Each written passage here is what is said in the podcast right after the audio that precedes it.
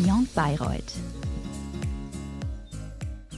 Hallo und herzlich willkommen zu einer weiteren Folge des Beyond Bayreuth Jura Karriere Podcasts. Unser heutiger Gast ist Dr. Stefan Teil. Herzlichen Dank für deine Zeit, Stefan, und schön, dass du heute unser Gast bist. Ja, vielen Dank für die Einladung und ja, freut mich hier zu sein. Stefan, vielleicht direkt zum Einstieg. Was machst du eigentlich beruflich aktuell? Ja, genau. Also die, äh, die genaue Berufsbezeichnung ist etwas ausschweifend und ich glaube, wir kommen dann noch darauf zu sprechen, warum. Aber ich bin zurzeit Assistant Professor in Public Law, also ähm, Assistant Professor im öffentlichen Recht und äh, John Thornley Fellow am Sydney Sussex College an der Universität Cambridge. Ja, Stefan, das hört sich furchtbar spannend und furchtbar international an. Uns verbindet aber eine Sache, dein Studium hat auch mal in Bayreuth begonnen. Warum hast du dich damals für Bayreuth entschieden und welchen Bezug hast du heute noch zur Stadt und zu unserer Universität? Oh ja, ähm, inzwischen schon fast graue Vorzeit. Aber ja, nee, ich habe mich damals tatsächlich für Bayreuth entschieden. Ich hatte, ich hatte, muss ich dazu sagen, noch nicht wirklich in Deutschland gelebt, bevor ich meine Entscheidung treffen musste für die Universität. Äh, bin allerdings äh, deutscher Pass und so weiter und dachte mir, das ist jetzt eine gute Möglichkeit, mal, ähm, naja, mein, mein Heimatland kennenzulernen, zu, zu sehen, wie es ist, in Deutschland zu leben. Und ähm, dann habe ich mich, ähm, wie man das halt eben so macht, bei mehreren Universitäten beworben. Das war alles relativ, ähm, äh, relativ einfach, allerdings alles noch sehr papierlastig. Das heißt, ich musste damals tatsächlich noch für einige Universitäten Sachen ausdrucken und händisch unterschreiben und wegschicken und so weiter. Das war alles noch ein bisschen, äh, noch ein bisschen vor Digitalisierungszeit. Und äh, dann kam, ähm, während ich dann auf die Antworten gewartet habe, habe ich mich in das Auto gesetzt mit, äh, mit meinen Eltern damals tatsächlich noch und wir sind ähm, einfach mal einige Universitätsstädte abgefahren. Unter anderem halt eben äh, Bayreuth, äh, das mir dann spontan von der Ausrichtung, von der Campus-Universität spontan sehr gut gefallen hat und Kontrast dazu einige der anderen Universitäten, die so eher nach nach dem Modell sind, hier ist eine Stadt und dann stecken wir jetzt mal hier und da so ein paar Universitätsgebäude rein, äh, die mir haben nicht, nicht so gut gefallen haben. Und ähm, zusätzlich, mein Vater ist in Bayern geboren, dachte ich mir, naja, Bayern, das, äh, das, wird es ja sein. Und ich habe da keine großen Unterschiede gekannt zwischen Bayern, bevor ich nach Bayreuth gekommen bin. Aber das ist mir dann alles ähm, klarer geworden, desto mehr Zeit ich da verbracht habe. Aber ja, Bayreuth hat mir tatsächlich spontan am besten gefallen. Interessanterweise weniger ausschlaggebend für mich war die wirtschaftswissenschaftliche Zusatzausbildung. Ich muss zu meiner Schande gestehen, als ich da aufgetaucht bin am ersten Tag, um mich dann einzuschreiben, ähm, hatte ich tatsächlich keine Ahnung, was das ist und dass es das gibt. Habe dann ein, zwei Vorlesungen besucht und mich dann auch relativ schnell entschlossen, dass das nichts für mich ist und habe es dann gelassen. Aber das war damals, da dachte jeder, naja, der wird wohl hier sein wegen der WWZ, aber äh, nee, dem war nicht so. Es hat mir tatsächlich einfach nur sehr, sehr schön, sehr gut gefallen in Bayreuth. Ja, Stefan, auch von meiner Seite aus äh, herzlich willkommen. Danke, dass du da bist. Und ich denke mal, die Entscheidung für äh, Bayreuth äh, war jetzt nicht die schlechteste, sonst würdest du äh, hier nicht sitzen. Äh, Markus und ich können dir da nur zupflichten, sonst würden wir hier nicht sitzen. Ähm, äh, und um auf die nächste Frage gleich äh, einzugehen. Du meintest ja, du hast äh, einige Stu Studentenstädte abgetourt. Ähm, da waren bestimmt auch Studentenstädte dabei, die jetzt eher für das studentische Leben bekannt waren, sagen wir es mal so. Ein bisschen anders auch eben als, als unser äh, kleines, äh, aber manchmal auch etwas verschlafenes und dörfliches Bayreuth. Äh, nichtsdestotrotz gibt es ja in Bayreuth wirklich mannigfaltige Möglichkeiten, ja, seine Zeit auf eine gute Art und Weise zu verbringen. Wie hast du das damals eigentlich gemacht? Ja, tatsächlich. Also ähm, das war etwas, was ich auch erstmal etwas lernen musste, glaube ich. Dass es, ähm, es gibt in Bayreuth äh, Sachen, viele Sachen zu tun und viele lustige Sachen, die man mit anderen Leuten machen kann. Allerdings wird im Vergleich zu so einer größeren Stadt, es wird nicht so viel an dich rangetragen. Ja, also es ist jetzt nicht irgendwie jedes Wochenende irgendwie, irgendwie massiver Halligalli und irgendwie der, weißt du, eine offensichtliche Event, wo du hingehen musst und da sein musst, weil da jeder hingeht, sondern du musst dir so ein bisschen deine eigenen Leute suchen und du musst so ein bisschen selber organisieren und selber planen. Und das ist tatsächlich etwas, was ich, bevor ich nach Bayreuth gekommen bin, nicht so gut konnte, was ich aber, nachdem ich in Bayreuth gewesen war, einige Zeit lang, sehr gut verinnerlicht habe. Ich bin von Natur aus vielleicht auch eher ein etwas introvertierter Mensch, also ich brauchte davon auch sowieso, glaube ich, immer etwas weniger als viele andere Leute. Aber wenn ich es dann hingekriegt habe, was zu organisieren, dann war es immer schön und es war meistens immer in kleineren Gruppen. Also für mich äh, besonders waren für mich immer die, die Doppelkopfabende mit den, mit den Jungs von der, äh, äh, von, mit den Jungs von der Universität. Das hat mir immer am meisten Spaß gemacht. Ähm, das war immer so ein großes Highlight, sich mit Leuten einfach zu treffen, relativ spontan. Ich habe auch sehr nah am Campus gelebt, in Studentenwohnheim natürlich, wie viele andere auch. Und dass man dann einfach mal dann zum Essen reindroppt oder irgendwie mal zusammen sich irgendwie verabredet, spontan, dass das alles möglich war und dass du da dass du da diese Nähe und diese Community hattest in der Gegend. Das war einfach toll und das hat mir einfach dann auch spontan in gewisser Weise auch besser gefallen als eine andere Universität, wie zum Beispiel jetzt Freiburg, die ich mir auch angeschaut habe. Ähm, die mit, wo dieser Aspekt dann einfach nicht so, nicht so stark ausgeprägt war. Zumindest war das mein Eindruck, aber ich musste auch gestehen, ich war da nur ungefähr einen Tag, um mir das mal anzuschauen. Aber ja, nee, also es war tatsächlich, das war das eine Einstellungsmerkmal für mich, dass es diese, diese Communities gibt und dass du deine Leute da gefunden hast und dass es dann auch relativ leicht war, sich immer wieder zu sehen, immer wieder zu treffen. Man verläuft sich nicht. Es ist alles irgendwie in, einem, in der gleichen Gegend passiert, spielt sich alles ab. Ja, da können Leo und ich aus heutiger Perspektive nur zustimmen, um jetzt den akademischen Zeitverlauf so ein bisschen weiter zu springen. Normalerweise gliedert sich an das studentische Leben ja das Referendariat. Ich weiß nicht, möchtest du hier vielleicht direkt einsteigen? Ich glaube, bei dir war der Weg ein bisschen anderer. Also du hast nicht die klassische Station im Referendariat durchlebt, sondern hast dich sogar gegen das Referendariat und für die Beendigung so gesehen deiner deutschen Juristenausbildung entschieden. Was waren da die Beweggründe?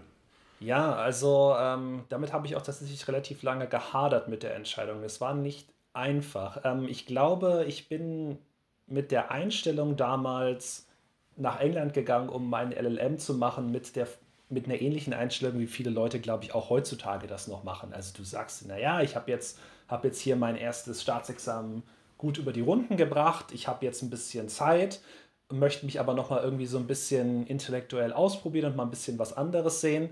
Und jetzt mache ich halt eben noch einen Masterstudiengang. Und für mich war damals halt eben England hoch im Kurs. Ich war sowieso schon hm, relativ anglo-affin, sage ich mal. Ich hatte, ich äh, sprach damals schon und auch heute natürlich ein ziemlich gutes Englisch und dachte mir, naja, das ist doch nochmal ein ganz anderes Rechtssystem, da kannst du dich nochmal ein bisschen reinfuchsen und sehen, wie es dann eben läuft. Und natürlich haben die dann auch Kurse angeboten am University College London, wo ich damals meine LLM gemacht habe, die natürlich dann auch ähm, nochmal darüber auf das aufgebaut haben, was ich eh schon in Bayreuth gelernt habe. Völkerrecht zum Beispiel damals noch mit äh, Professor Gundel. Ich weiß nicht, ob der noch an der Fakultät lehrt lehrt noch an der Fakultät, okay.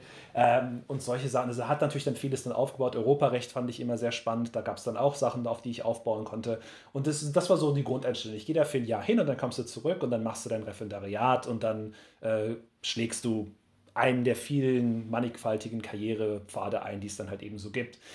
Nur hat sich in der Zeit, als ich dann da war, tatsächlich bei mir eine etwas, äh, eine, eine Änderung vollzogen, die, mit der ich nicht gerechnet hatte. Nämlich ich habe festgestellt, dass ich ähm, tatsächlich die Lehre und die Forschung, aber hauptsächlich die Lehre wirklich, wirklich sehr interessant und spannend fand. Und ich war immer mit dem, mit dem Mindset an, an Forschung und Lehre rangegangen, ähm, weil das mein einziger Referenzpunkt war, äh, mit dem, dem, deutschen Mindset. Naja, es ist, ähm, es gibt äh, eine, eine, X, äh, eine Zahl X an Lehrstühlen in jedem Bundesland und dann gibt es sehr viele Leute, die ihre, ihre Promotion, ihre Habilitation machen, aber die dann irgendwie so ein bisschen in dem Niemandsland zwischen dem Lehrstuhl und zwischen ähm, der Habilitation hängen bleiben und nicht wirklich irgendwo hinkommen. Du machst Lehrstuhlvertretungen, eine nach der anderen und wer weiß, ob du jemals irgendwann eine feste Stelle bekommst. Das war so mein Mindset, so ist, so, so ist die Wissenschaft, habe ich mir damals gedacht. Das war natürlich falsch, aber das war meine Einstellung damals. Und dachte ich mir, ja, das ist nichts für dich. Und dann habe ich da in England ein ganz anderes Modell kennengelernt, was sehr viel offener ist, was sehr viel in, in gewisser Weise weniger Einstellungshürden hat, dann aber nach hinten heraus sehr komplex und sehr interessant werden kann.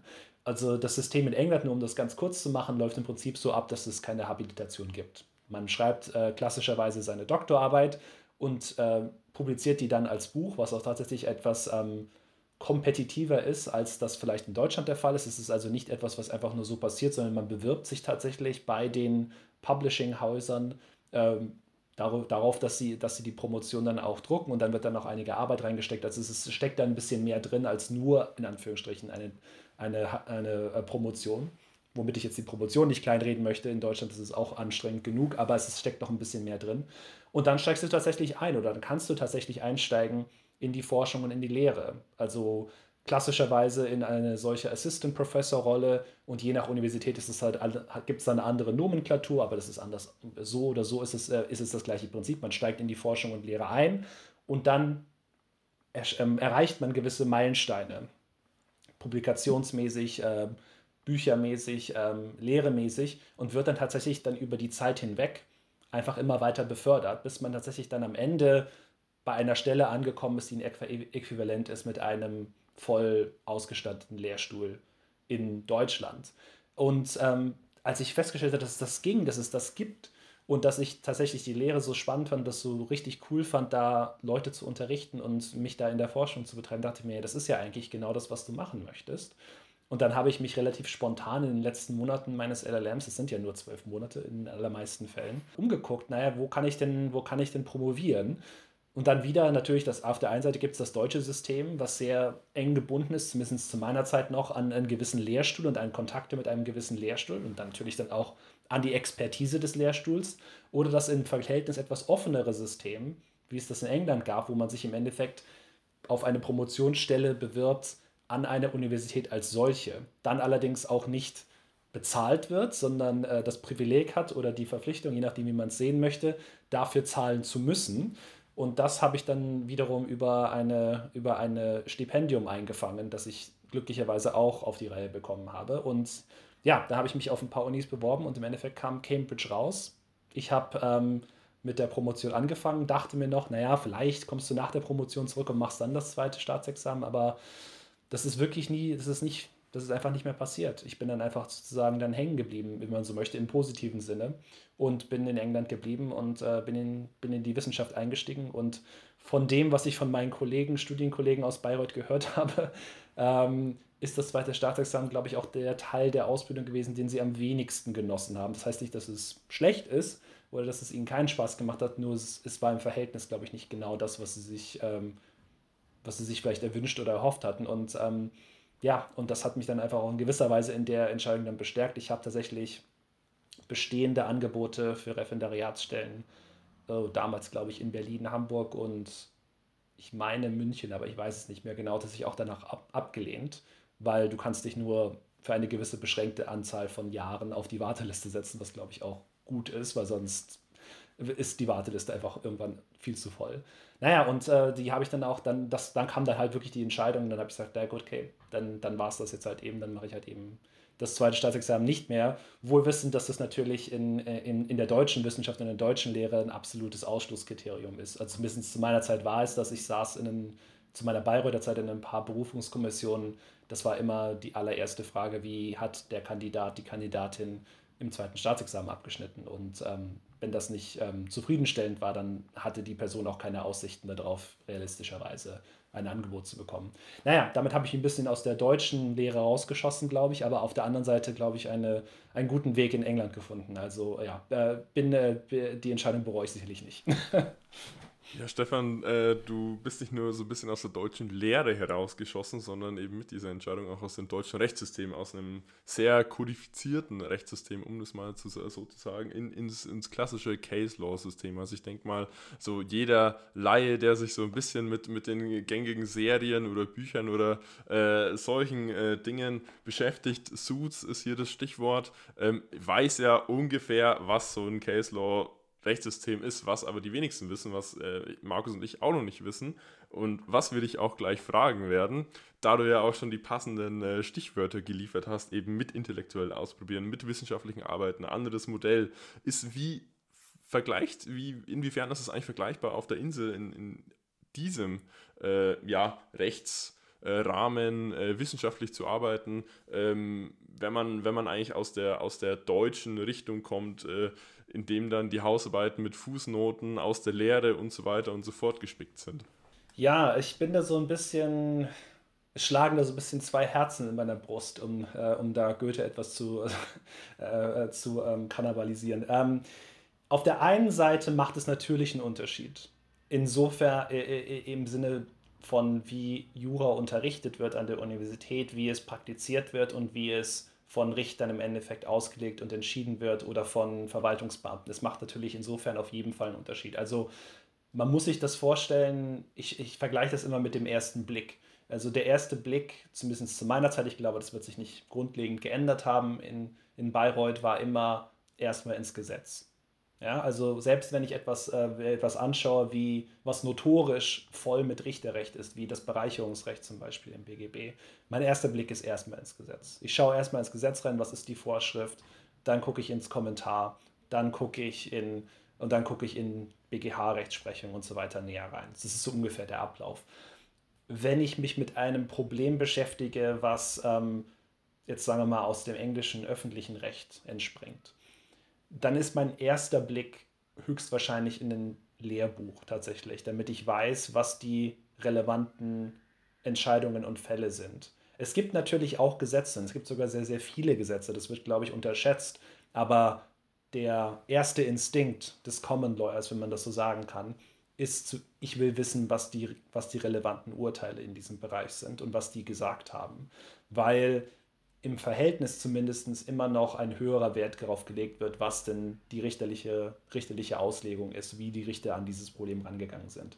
Teilweise liegt es daran, wie eben gerade gesagt, dass es halt tatsächlich nicht überall Gesetze gibt. Das heißt, es gibt wahnsinnige große Bereiche, zum Beispiel in der, ähm, in der, was wir in Deutschland Normenkontrolle nennen, was hier Judicial Review heißt. Also Normenkontrolle gibt es natürlich in, in England in dem Sinne nicht, aber die, die ähm, Überprüfung von administrativen Handeln nach Recht und Gesetz. Ja, das heißt hier Judicial Review im Endeffekt.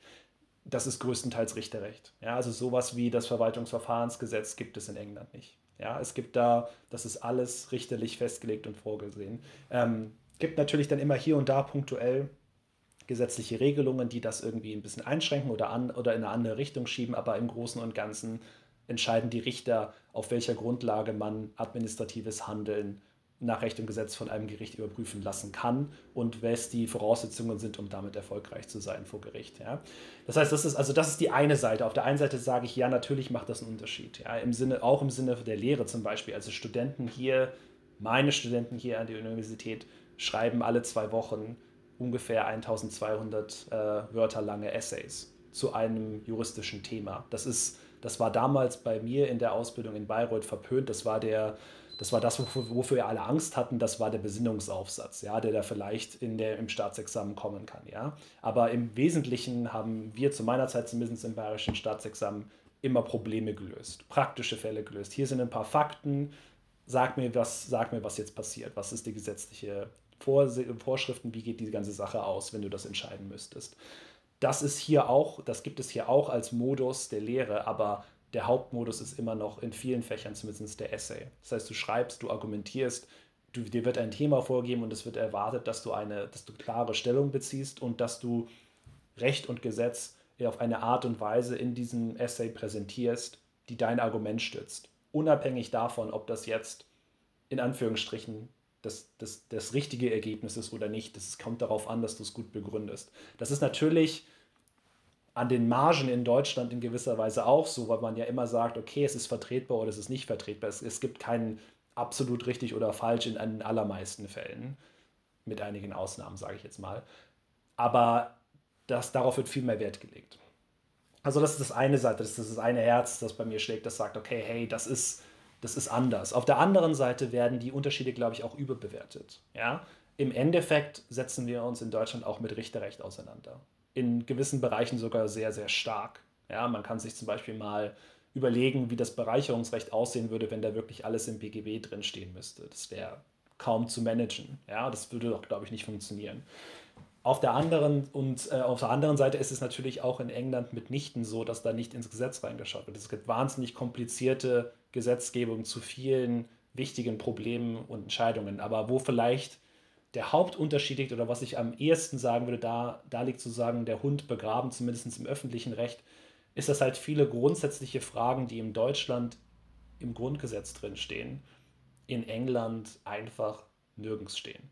Das heißt, ob und wann zum Beispiel der Premierminister in, im Vereinigten Königreich das Parlament in eine in eine Zwangspause schicken kann. Das war September 2019 eine relativ große Frage. Das lief unter dem Stichwort Prorogation.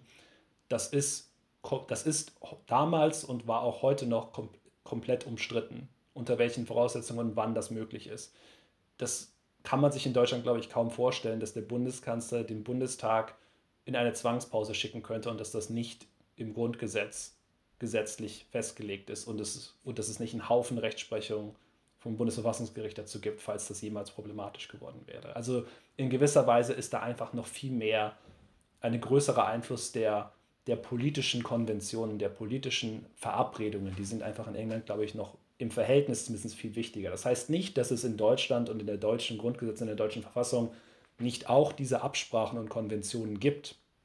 Die gibt es. Man kann sich zum Beispiel mal überlegen, ähm, was, wie es denn genau ablaufen würde oder was passieren würde, wenn der Bundeskanzler ähm, im Koma liegt. Ja, wie läuft das ab? Da gibt es natürlich Kommentare zu und da stehen auch interessante und wichtige Sachen drin, aber gesetzlich geregelt ist das nur wirklich am Rande. Ja, wie genau das dann abläuft, ob und wann der Vizekanzler übernimmt und was er dann oder was er oder sie dann tun darf oder nicht tun darf, das ist auch genauso unklar. Das heißt, in gewisser Weise leben alle Verfassungen von diesem, Inter äh, diesem Zwischenspiel zwischen gesetzlichen Regelungen und zwischen informellen politischen Absprachen und Konventionen.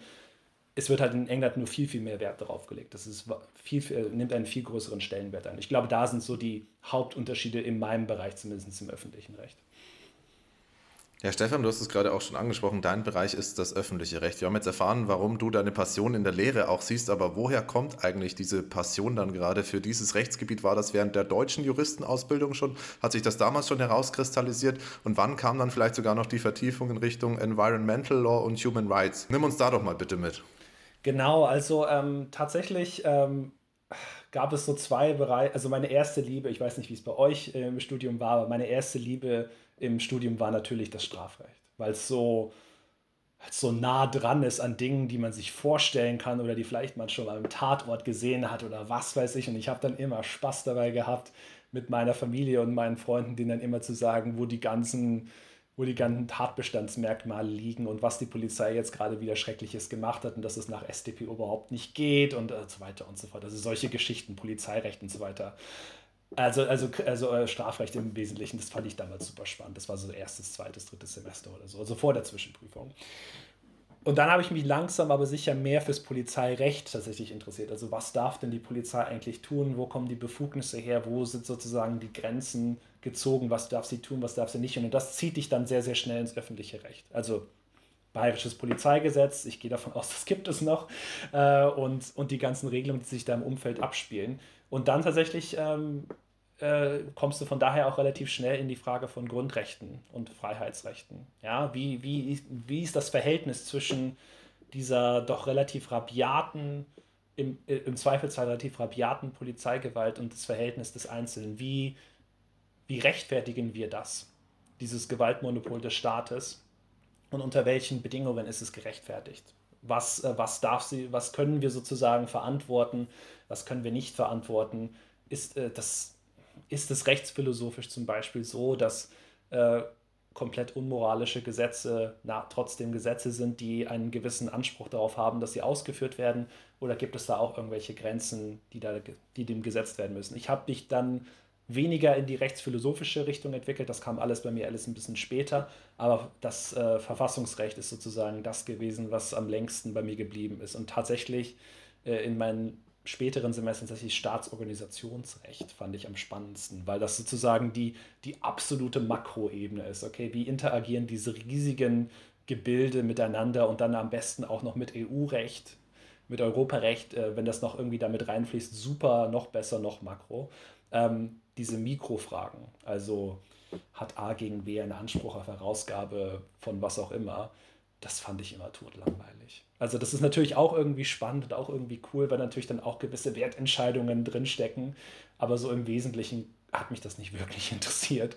Und ich habe den, den Schein gemacht und habe meine, hab meinen Dienst am Zivilrecht getan. Aber ich fand immer diese Makrofragen, diese großen Fragen, fand ich immer interessanter. Und das, das Klein-Klein, das manchmal im Zivilrecht kommt oder das Klein-Klein, das manchmal auch im Verwaltungsrecht wichtig ist, das fand ich immer weniger interessant. Und ja, ich glaube, da bist du mit dem öffentlichen Recht ganz gut aufgehoben, zumindest mit einigen Bereichen. Man kann natürlich auch Verwaltungsrecht machen im öffentlichen Recht, aber das war nie so ganz meins. Ja, Stefan, äh, dass sich äh, gerade dieser Themenkomplex interessiert, sieht man ja auch an deinen, ja, an deinen vielfältigen Aufgaben als Research Assistant, unter anderem, ähm, wenn jetzt unsere Research äh, nicht ganz daneben ging im Bundestag, beziehungsweise beim Wissenschaftlichen Dienst des Bundestages, ja, also kurz äh, vielleicht zu dem, was ich nach dem Staatsexamen gemacht habe. Also da war der, der LLM und weil ich die, ähm, die Bewerbungsfristen äh, laufen hier in England anders und die habe ich natürlich komplett verschlafen. Also zum Zeitpunkt, als ich mich dann dazu durchgerungen hatte, nach langem Hin und Her, dass ich das Referendariat dann vielleicht erstmal nicht priorisieren möchte äh, und mich dann bewerben wollte, war es natürlich schon zu spät. Die Bewerbungsfristen laufen hier meistens ähm, Anfang bis spätestens Mitte des Jahres für Oktober des darauffolgenden Jahres. Und da war ich natürlich zu spät dran. Dann dachte ich mir, naja gut, jetzt habe ich, habe ich ein bisschen Zeit, jetzt will ich irgendwie was Vernünftiges mit der Zeit anfangen, aber ich möchte aber nicht das Referendariat anfangen, weil, naja, kitzlige Sache gerade. Und dachte ich, naja, und dann habe ich eine Stellenausschreibung gesehen und dann war es dann, naja, wissenschaftliche Dienste des Deutschen Bundestages, die wollen jemanden, der äh, Steuerrecht macht. Und ich sagte so, Gott, Steuerrecht, ja, was weißt du darüber? Relativ wenig bis gar nichts. Äh, das ist dieses gefürchtete extra Examensfach, was sie mir im zweiten Staatsexamen in Bayern um die Ohren hauen wollen. Ähm, naja, ich schicke meine Bewerbung rein, gucken was passiert. Und dann meinten sie, ja, das klingt ja alles super, Herr Teil, wollen Sie nicht bei uns, äh, äh bei uns mal hier jetzt Steuerrecht machen in dem Fachbereich? Und habe ich gesagt, ehrlich gesagt, ich habe null Ahnung vom Steuerrecht, habe ich dir auch im Interview gesagt. Ich habe null Ahnung vom Steuerrecht. Und ähm, das, also das wird eine steile Lernkurve. Wenn ihr, wollt ihr das wirklich, so nach dem Motto. Und das, sie wollten es tatsächlich wirklich. Und ähm, zu meinem, äh, zu meiner Erleichterung würde ich sagen, es war sehr wenig von dem, hätte ich mir wahrscheinlich auch denken können, aber es war tatsächlich sehr wenig von dem Klein-Klein des Steuerrechts und mehr so die großen Makrofragen, die ich spannend finde, nämlich naja, wann, wann darf, welche, welche verfassungsrechtlichen Formen der Steuererhebung im weitesten Sinne gibt es denn? Ich kriege das jetzt nicht mehr alles ganz auf die Reihe, aber ich habe viel gelernt über den Unterschied zwischen Abgaben und zwischen Steuern und zwischen Einmal und, und so weiter und so Abschöpfungen und so weiter und wie das dann halt alles passiert und habe dann halt auch wirklich dann wirklich krass interessante Sachen bearbeiten dürfen, unter anderem Anfragen, ich glaube, das darf ich jetzt inzwischen auch sagen, ähm, ohne Nennung des Parlamentariers natürlich, aber unter anderem auch Anfragen, ob es denn eigentlich äh, verfassungsrechtlich in Ordnung ist, dass die EZB, also die Europäische Zentralbank, ähm, diesen Topf äh, zusammenstellt, der im Endeffekt die offizielle Inflationsrate dann abbilden soll, oder ob das nicht eigentlich etwas ist, ähm, das irgendwie eine, einer weitergehenden, ähm, keine Ahnung, demokratischen Legitimierung gab, weil das natürlich ziemliche Knock-on-Effekte hat. Also das ist, macht natürlich einen wahnsinnigen Unterschied ähm, auf die Wirtschaft. Und solche Fragen durfte ich dann halt eben auch bearbeiten, teilweise auch kuriose Sachen, wo dann ein Parlamentarier einer Partei, die ich jetzt nicht nennen werde, angefragt hat, ob es denn möglich sei, über die äh, über öffentlich-rechtliche ähm, Pfändung ähm, Partei, Parteimitgliedschaftsschulden einzutragen. und da, naja, da habe ich dann, da haben wir dann was Kurzes geschrieben und dann war auch gut, aber solche Kuriositäten gab es nicht. Also es war eine wahnsinnig spannende Zeit. Ich habe noch sehr, sehr gute Erinnerungen an, äh, an meine Arbeit dort und bin tatsächlich auch noch mit einigen Kollegen von damals in Kontakt. Es war, es war super. Es war knapp unter einem Jahr, was mir sehr gut getaugt hat. Und dann konnte ich äh, dann auch äh, mit Vorfreude auf, ähm, auf die Promotion in Cambridge dann blicken. Herr Stefan, super spannender Karriereweg. Was macht man als Assistant Professor in Public Law? Ist es tatsächlich mit dem deutschen Äquivalent zu vergleichen, der am Lehrstuhl arbeitet, der auch zum Teil ja administrative Aufgaben erfüllt, der vor allem in der Lehre und Forschung auch noch tätig ist? Wie sieht für dich auch vielleicht so ein typischer Arbeitstag aus? Ja, also man, äh, man, muss, man muss dazu wissen, dass es eine relativ starke Differenzierung gibt äh, an der Universität Cambridge zwischen den einzelnen Colleges und zwischen der zentralen Universität, also den Fakultäten und den, und den sonstigen Institutionen. Also die, der, der Unterschied ist erstmal administrativ. Also man kann sozusagen Angestellter sein eines Colleges oder man kann Angestellter sein der Universität. Aber in beiden Fällen hat man in aller Regel, hat man auf jeden Fall eine äh, Affiliation mit einem College. Ja? Und wenn man hauptsächlich in der Lehre tätig ist und hauptsächlich in der Forschung und in diesen administrativen Bereichen tätig ist, ist man meistens auch Fellow. Vielleicht muss ich etwas anders ausholen. Ähm, wie stellt man sich ein College vor? Das ist eine kleine administrative Struktur, das ist im Endeffekt eine Partnerschaft von Akademikern, die sich zusammengeschlossen haben in einen administrativen Verbund das hat meistens eine sehr lange Historie. Mein College wurde zum Beispiel 1596 gegründet.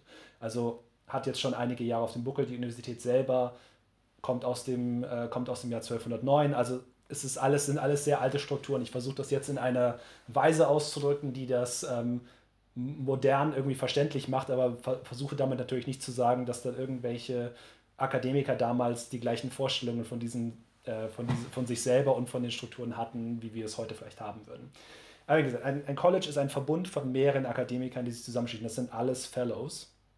Und die sind erstmal als College für sich genommen und alleine für die Ausbildung aller Undergraduates zuständig, also für alle erste, zweite, dritte und zweite Semester, bis sie halt ihren ersten Universitätsabschluss haben.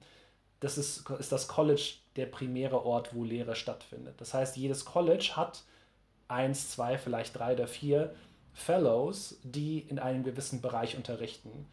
Manche Colleges ähm, spezialisieren sich gerne etwas, also es gibt Colleges, die haben einen gewissen Ruf dafür, sich besonders auf Jura auszurichten oder besonders auf die Geisteswissenschaften auszurichten oder besonders auf, auf die Naturwissenschaften sich auszurichten. Und da hat jede College, teilweise haben die dann auch ihre Nischen, aber im Prinzip kann man alles, was man hier als Erstsemester unter, ähm, ähm, unterrichtet bekommen kann, kann man an jedem College machen. Das heißt, jedes College hat sozusagen seine kleine Gruppe Juristen, seine kleine Gruppe Physiker, seine kleine Gruppe Chemiker und so weiter. So muss man sich das vorstellen. Und die Studenten sind dann auch in erster Linie bei uns angesiedelt, wenn es um die Lehre geht. Also die, den, den Hauptmodus, den Hauptunterrichtmodus in, in, in, Cambridge ist die sogenannte Supervision. Das ist im Endeffekt sehr ähnlich mit dem, was ihr vielleicht aus Deutschland kennt oder aus Bayreuth kennt, das, äh, die Tutorien. Also die ganz, ganz kleinen Gruppen, eine, ein, ein Lehrender und zwei, drei, vier Stunden maximal. Also ganz, ganz kleine Gruppen im Prinzip. Das ist der Modus, in dem das Allermeiste, äh, das Allermeiste in der Lehre hier passiert.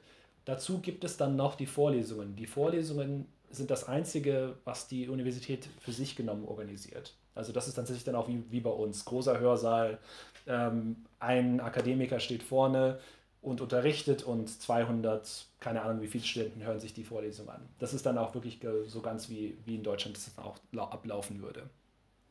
Aber darüber hinaus ist das College tatsächlich hauptsächlich verantwortlich und das äh, für alles, was akademisch passiert, für alles, was sozusagen im weitesten Sinne im Leben der Studenten abläuft, äh, inklusive Unterkunft und Kontaktpunkte und ähm, alles andere läuft im College ab. Das heißt, du hast dies, in Cambridge hast du 31 von diesen kleinen administrativen Strukturen.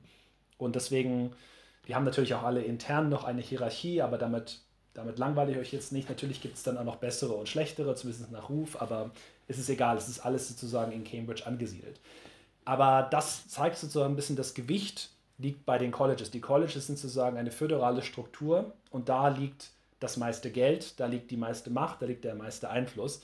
Und die universitären Strukturen gibt es nur insofern, wie sie notwendig sind, um zwischen den Colleges zu koordinieren, um gewisse Sachen zu bewerkstelligen, die halt einfach alleine nicht unbedingt darstellbar sind. Aber die originäre Struktur, das ist immer noch dieses kleine College. Und weil das eben der Fall ist, habe ich neben meiner Assistant Professorship in Public Law, die an der Fakultät angesiedelt ist und die sich praktisch darauf beschränkt, dass ich ein paar administrative Sachen mache und dass ich Vorlesungen abhalte, zusätzlich auch noch eine Anstellung bei meinem College. Und da spielt die Musik im Sinne von administrativen Strukturen und auch im Sinne von der Fürsorge für Studenten. Das ist auch eine Sache, die, glaube ich, die mich zumindest überrascht hat, als ich ähm, aus Bayreuth hierher gekommen bin. Es ist viel, viel persönlicher und viel, viel enger, der Kontakt zwischen dem Studenten und den Lehrenden. Das, ähm, ich bin jetzt dieses Jahr, das ist jetzt eine Ausnahme, aber ich bin dieses Jahr für 15 Studenten zuständig. Und mit denen habe ich, egal ob ich, ob ich die jetzt selber unterrichte oder nicht, das sind alles Studenten, die an meinem College angesiedelt sind, für die bin ich persönlich der allererste Ansprechpartner in sämtlichen akademischen Belangen. Das heißt, wenn, wenn irgendwas ist, sprechen Sie als erstes mit mir. Wenn irgendwas mit Ihren Supervisions nicht läuft oder mit irgendwas mit Ihren Vorlesungen nicht funktioniert, bin ich der erste Ansprechpartner und der Kontaktpunkt auch aus Sicht der Fakultät. Und mit denen treffe ich mich mindestens einmal jeden Monat, um zu besprechen, wie es gerade läuft, was sie so gerade machen und mir auch die ganzen, die ganzen Berichte anzuschauen, die von ihren Supervisors zu mir zurückfließen, wie sie sich denn angestellt haben in den letzten, letzten paar Wochen. Und das heißt, ich bin da Hauptverantwortlicher, ich muss mich dann um diese Studenten kümmern und sicherstellen, dass die gut abschneiden und dass die, die ihr Studium hier gut über die Bühne bekommen. Also der Kontakt ist viel, viel enger.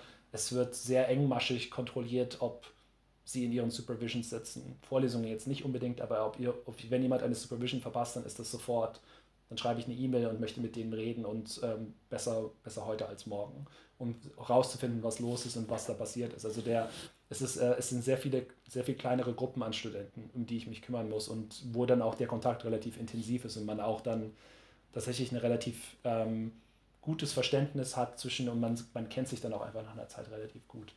Also deswegen diese Zweiteilung.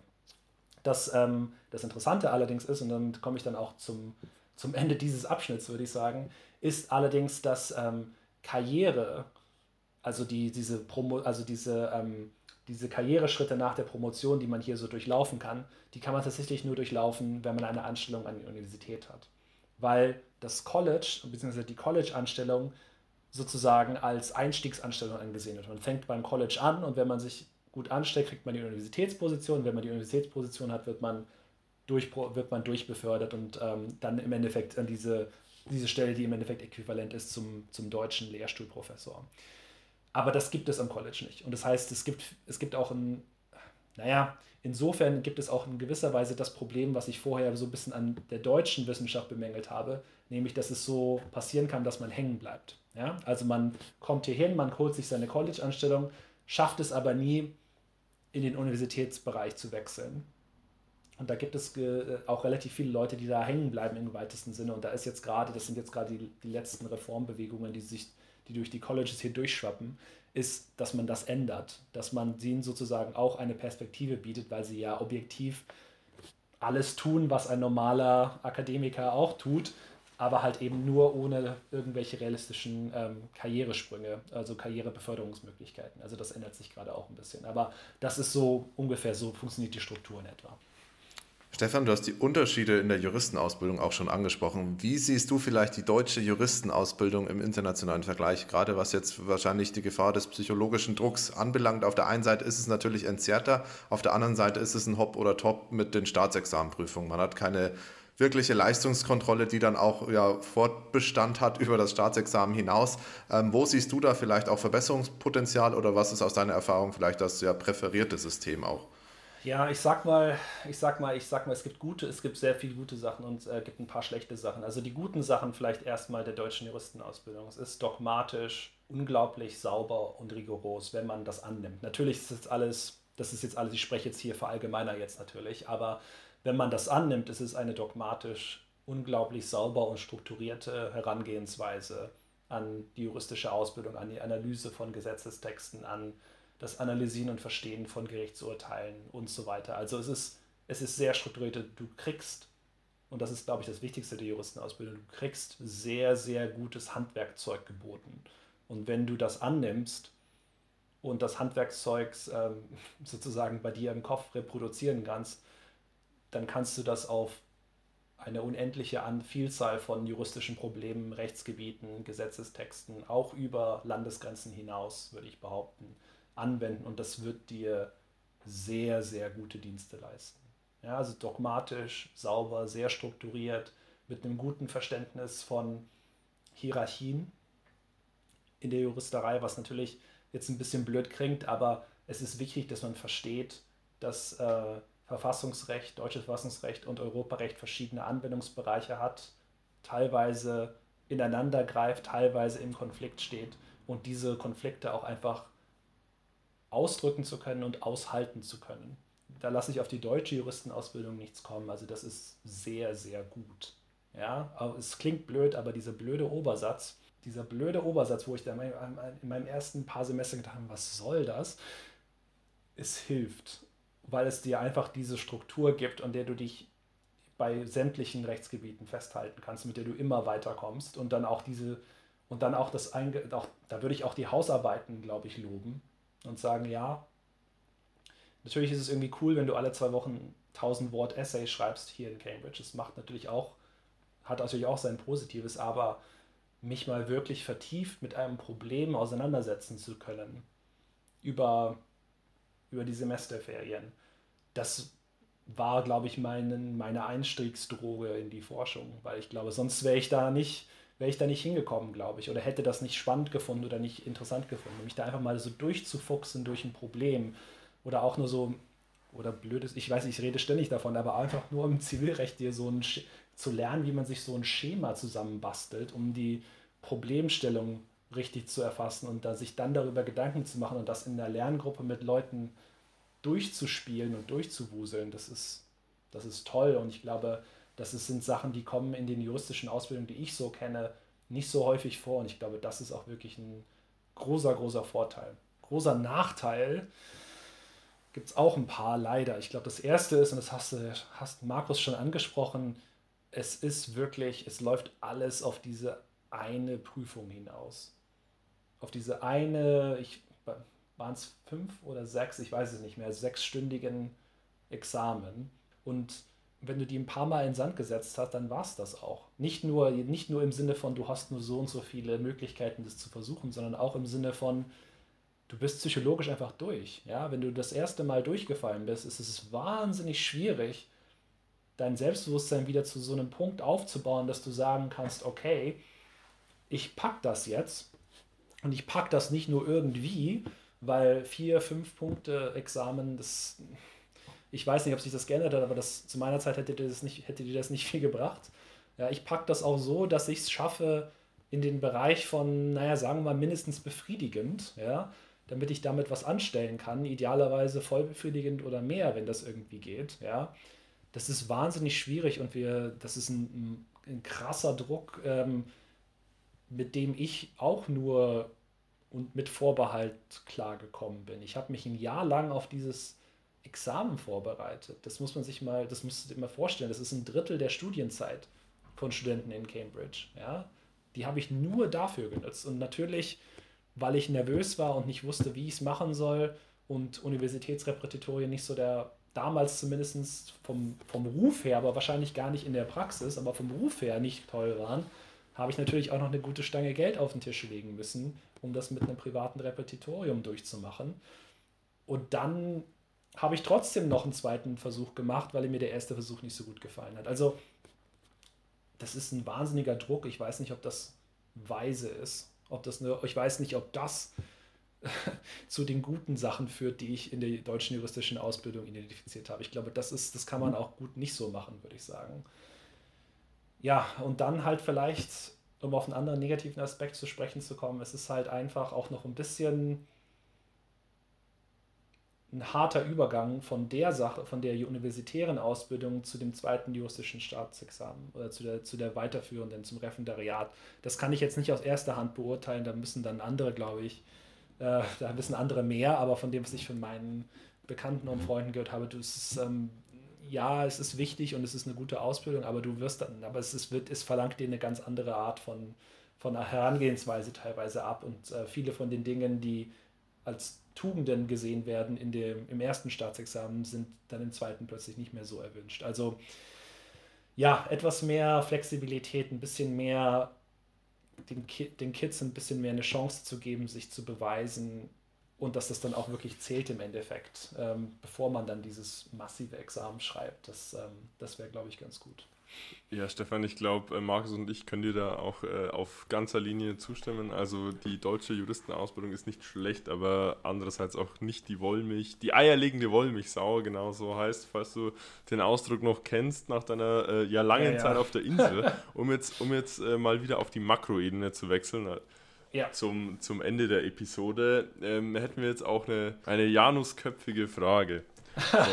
Einerseits Einerseits würde, uns, würde es uns extrem interessieren, äh, welche Ziele du eigentlich im Moment hast. Du hast ja schon äh, so ein bisschen anklingen lassen, ähm, den, die akademische Leiter weiter zu erklimmen, äh, bestenfalls eben im, am, äh, äh, an der University of Cambridge und ähm, die andere Seite etwas nach, wie soll man sagen, nach, nach hinten gerichtet eigentlich, rückwärts, rückwärts gewandt wollen wir dir auch nochmal mal eine Bühne geben, wie eben am äh, Debattierclub, äh, im Debattierclub äh, an deiner Universität, um eben unserer Zuhörerschaft vielleicht auch noch eine Sache mitzugeben, äh, die dir ganz wichtig ist oder die dir vielleicht an deren Stelle, ähm, die meisten sind ja in der Regel noch Studenten, Studentinnen, vielleicht ein bisschen geholfen hat.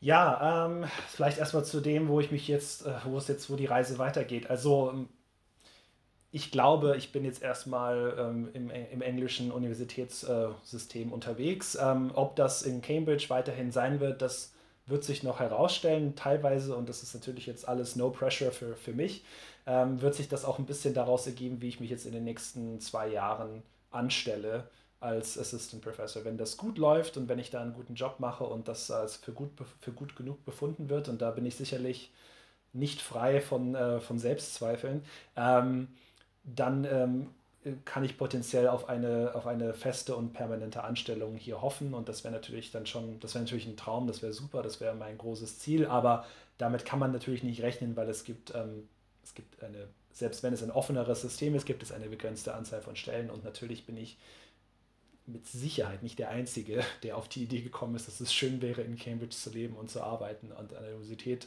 eine feste Anstellung zu haben. Das heißt, die Konkurrenz, die schläft natürlich nicht und ähm, naja, äh, fingers crossed, wie man hier so schön sagt, Daumen gedrückt, aber es wird sich in den nächsten zwei Jahren dann, denke ich, äh, äh, entscheiden. Ob es dann, ob es aber jetzt auch Cambridge ist oder nicht, ist eigentlich dann auch nicht mehr unbedingt ähm, ausschlaggebend, solange ich eine vernünftige Stelle an einer vernünftigen Universität finde.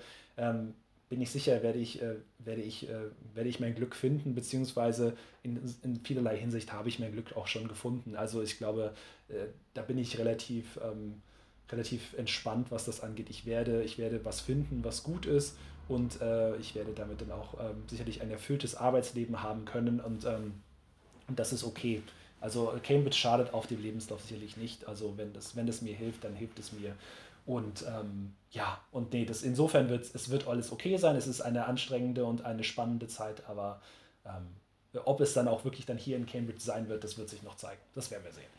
Ich sage gerne, was ich denke, aber genießt es alles mit einer gewissen Prise Salz. Es ist nicht unbedingt alles ähm, 100% übertragbar.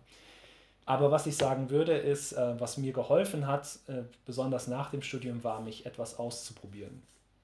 Und ich weiß, natürlich rückblickend ähm, stellt man immer alles so dar, als wäre das alles, weißt das war klar, dass ich da, dass es da, dass ich da sein würde und dass ich da bleiben würde. Und es war klar, dass der nächste Schritt äh, X sein würde. Das ist, rückblickend ist das klar, man verklärt das aber, glaube ich, dann doch schon ein Stück weit. Also seid, seid offen für, probiert euch aus und ähm, klappert dann auch tatsächlich mal ein paar Sachen ab und guckt, ob es euch gefällt. Also ich habe reingeschnuppert bei den wissenschaftlichen Diensten des Deutschen Bundestages und habe gelernt, dass ich sehr gerne alleine an Projekten arbeite und dass es mich ähm, teilweise schon stört, wenn ich darauf warten muss, dass andere Leute ihren Anteil an einem Projekt erst abschließen. Und ich möchte jetzt nicht das Klischee bedienen, dass Beamte nur nach Vorschrift arbeiten. Das stimmt nicht. Mein Vater ist selber Beamter.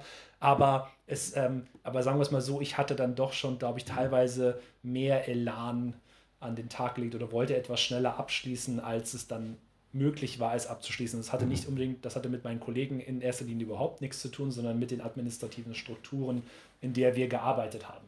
Ja, also, also ich habe über mich selber damals gelernt, rigorose administrative Strukturen, die dir über die Schulter schauen und dir sagen, wie du und wann du was zu machen hast, damit kommst du vielleicht im Zweifelsfall nicht so gut klar. Das war eine gute Erkenntnis aus der Zeit. Ich habe auch eine Zeit lang für eine größere Kanzlei im Großraum München gearbeitet, um mal zu gucken, wie das ist.